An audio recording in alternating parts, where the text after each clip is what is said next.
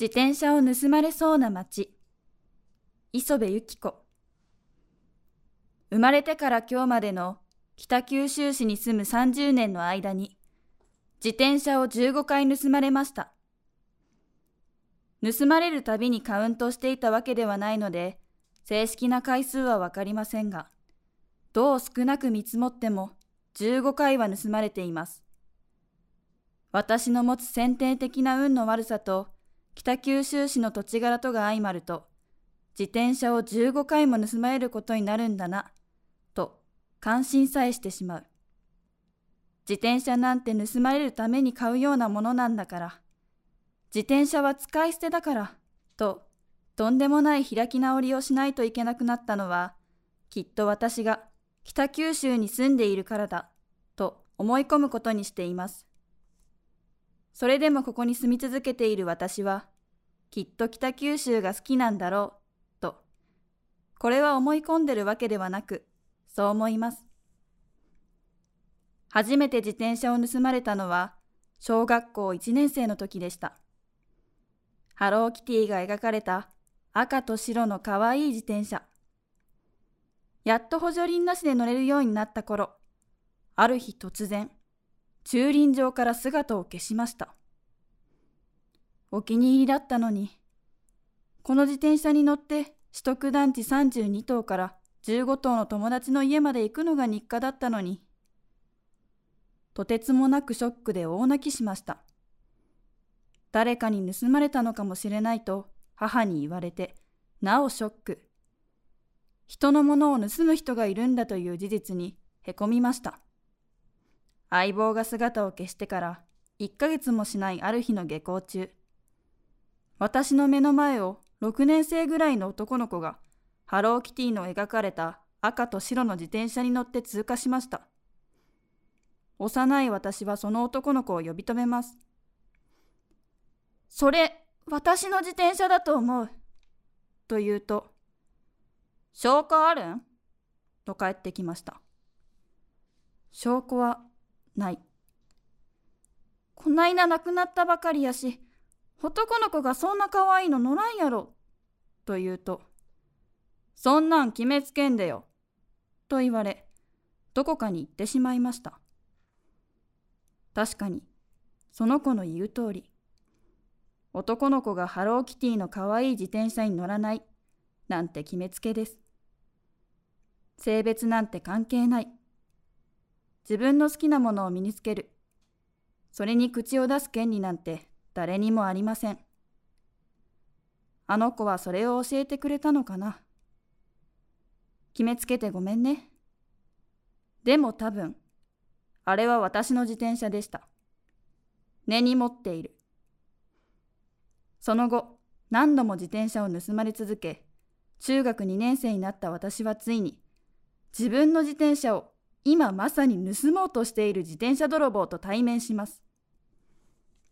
部活から帰宅し、ピアノのレッスンに行こうと、取得団地5棟の前の駐輪場に向かうと、どう見ても私の自転車を盗もうとしている男子高校生2人組を発見。見るからにヤンキーみたいな二人組でしたが、私は正しいことを前にすると、とても強気なので、それ、私の自転車ですけど、みたいな感じで声をかけました。ああ、ごめんごめん。と言い、私の自転車から離れるヤンキー。自転車の鍵が刺さるはずの場所には、薄い鉄板が刺さっていました。それが抜けない。どれだけ強く引っ張っても抜けない。鍵が刺さらない。頭に来た私は、まだ近くにいたヤンキーを大声で呼び止めました。ヤンキー、しかも北九州の、は怖いので、なるべく関わらないようにしていた私ですが、なんせ今のこの状況での正義は、自転車の持ち主が私であることなので、めちゃくちゃ強気です。あの抜けないんですけどこれそう言うとヤンキーたちは戻ってきてくれました自分たちで自転車を盗もうとして刺した薄い鉄板を抜けない 抜けないと言いながら抜こうとしているヤンキー。ピアノのレッスン始まるんですけど、なんなんマジで？と、ぐちぐち言いながら見守る私。ヤンキーたちも、マジごめん、時間大丈夫？とか聞いてきて、いや大丈夫じゃない。遅刻する。と答えると、うわぁ、ごめん。とか言う。いいやつなんかい。じゃあ最初っから盗もうとするなよ。根がいいやつならいいやつでいろよ。そうこうしているうちに薄い鉄板が抜けました。三人で喜んで、ありがとうございましたごめん、気をつけてみたいな感じで自転車に乗り、ピアノのレッスンに向かいました。自分の自転車を盗もうとしてヤンキーにお礼を言う自分も、根はいいやつのヤンキー二人組も、なんか今考えると可愛いな。私にも北九州のヤンキーにも可愛いところがあるのだな。はい。そして高校2年生になった私は、まだ自転車を盗まれています。相変わらず取得団地の五島に住んでいた私は、そこから小倉東高校まで、毎日30分かけて自転車で通っていました。取得団地から小倉東高校に通うということは、公共交通機関を使わない覚悟を決めたということです。公共交通機関を使った通学ルート、考えられる方法は一つでした。まず、モノレールで C 駅から菊川丘駅に行き、そこから歩いて JRC 公園駅へ。JR 日田彦山線に乗車して城野駅まで出て、JR 日豊本線に乗り換えて下園駅で下車。そこから自転車で小倉東高校へ。いや、結局最後は自転車に乗らないといけないんかい。そしてこれだと1時間以上かかるんかい。公共交通機関の快適さより朝30分多く寝られる方を優先した私は、雨の日も、風の日も、カッパを着て自転車通学するしかなかったのです。そんな私にとって、自転車は生活になくてはならなすぎるものになっており、絶対に盗まれてたまるか、という、それまでの私とは少し違う心意気で、自転車と向き合っていました。もともとついている鍵の他にチェーンをつける。しかもそのチェーンはダイヤル式になっていて、3桁の番号を合わせた上で、鍵を挿して回さないと開かない仕様。ここまで対策しておけば盗まれないだろうと、私はとても自信がありました。ある日、部活に行こうと駐輪場に向かった私は落胆します。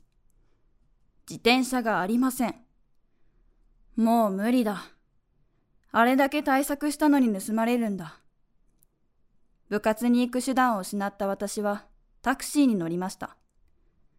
どんどん上がっていくタクシーのメーターを眺めながら、こんな場所に住んでるからこんな目に遭うんだ。と本気で思いました。おかしいだろう。何をどうしたらこんなに自転車を盗まれるんだ。高校生がアイドル雑誌を買うために取っておいたお小遣いだぞ。友達と別々のアイドル雑誌を買って、お互いが好きなグループの記事を交換しようね、と話していたのに、どうするの？お母さんにまた自転車盗まれたっていうのほんと嫌だ。怒られるし申し訳ない。でも悪いのは私じゃない。てかあのチェーンどうやって取ったん？まさか切った？もう無理やろ。回避できんやろ。てかアイドル雑誌買えんやん。どうするん？めちゃくちゃイライライライラしながらタクシーに乗っていました。最終的な金額は全く覚えていませんが、友達に、え、雑誌2冊ぐらい買えるやん。かわいそう。と言われたことは鮮明に覚えているので、まあそれぐらいの金額だったんだと思います。最低な気持ちで部活を終えて、電車で帰りました。ちなみに吹奏楽部です。この時点で私は北九州という土地を土地ごと恨んでいました。ここに住んでるからこんなに盗まれるんだろう。もう最悪だ。家に帰ったらお母さんにまた盗まれたって言わないといけない。それが本当に憂鬱でした。絶対に怒られる。私は悪くないのに絶対怒られる。と思いながら家に帰ると、お母さんが、知らんおじいさんから電話あったよ。あんたの自転車、田んぼに落ちてたらしい。とのこと。イエーイあったー歓喜。どうやら私の自転車は何者かに盗まれた後、田んぼに捨てられていたようです。そしてそれを拾ったおじいさんが自宅に電話をかけてくれたのでした。なぜそのおじいさんが私の自宅の電話番号を知っていたのかというと、住所と電話番号の書いたシールを自転車に貼っていたからです。盗まれても戻ってくるように、個人情報丸出しのシールを貼っていたら、そんな電話がかかってきたわけです。私の作戦勝ちですよ。しかもそのおじいさん、どうせ暇だから家まで持って行きます。とお母さんに言ったらしいんです。え、ちょっと待って。それは怖くない？知らんおじいさんが家に来るの怖くない？いや、まず怖いとかの前に申し訳なさすぎん？とお母さんに言ったら、母もそう思い、車で取りに行きます。と言ったらしいのですが、大丈夫。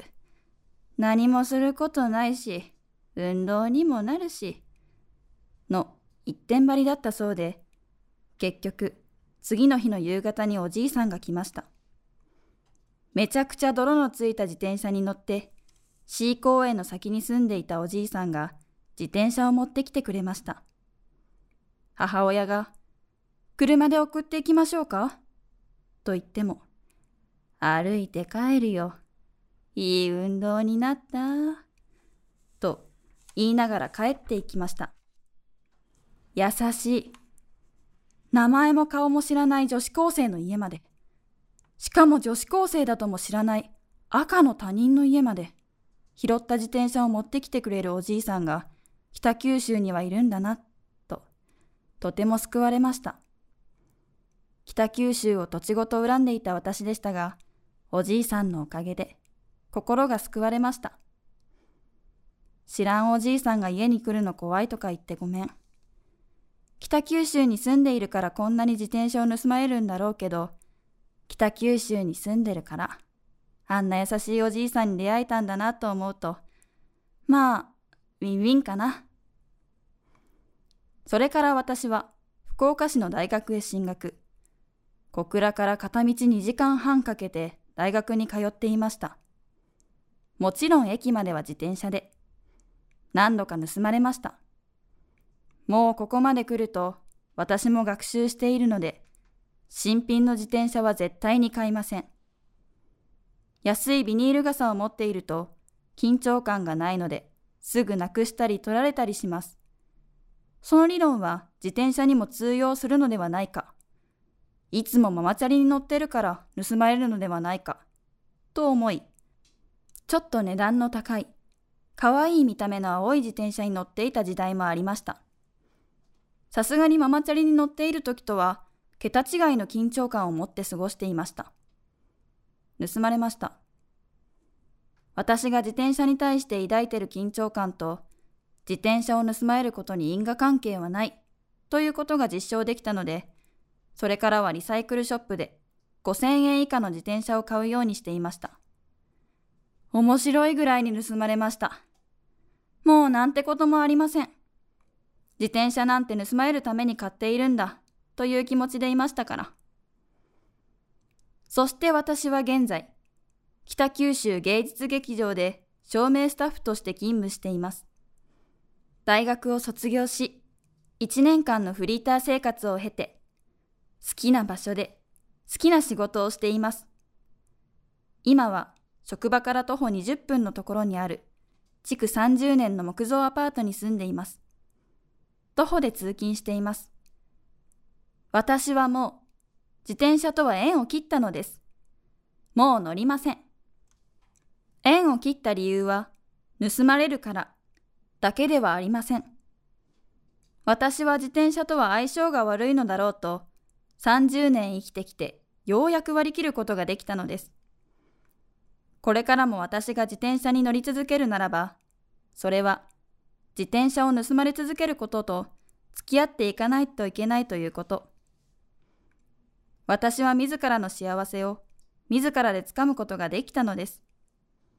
自転車と縁を切ることによって自転車を盗まれることもなくなりました。私は賢いです。私の働く北九州芸術劇場では、たくさんの様々な芸術が生み出されてきました。県外からいろいろなアーティストや俳優、作家、ダンサーの方が訪れ、北九州に滞在しながら作品を作るということも多々あります。そして県外から来られた方々は、皆さん口を揃えて、北九州って本当にいいところだよね、と言います。ご飯が美味しい。人が温かい。県外から来た人のこともすぐ受け入れてくれる。栄えているのに自然も豊か。など、北九州のことを絶賛してくれるのです。30年間北九州に住む私は、そうでしょと、内心とても誇らしげですが、なんか素直に認めるのも悔しいので、いつも、まあ、ここに住んでたらめちゃくちゃ自転車盗まれますけどね。と言います。決まって皆さん、北九州っぽいね。と返してくれます。私は、北九州っぽいでしょと言います。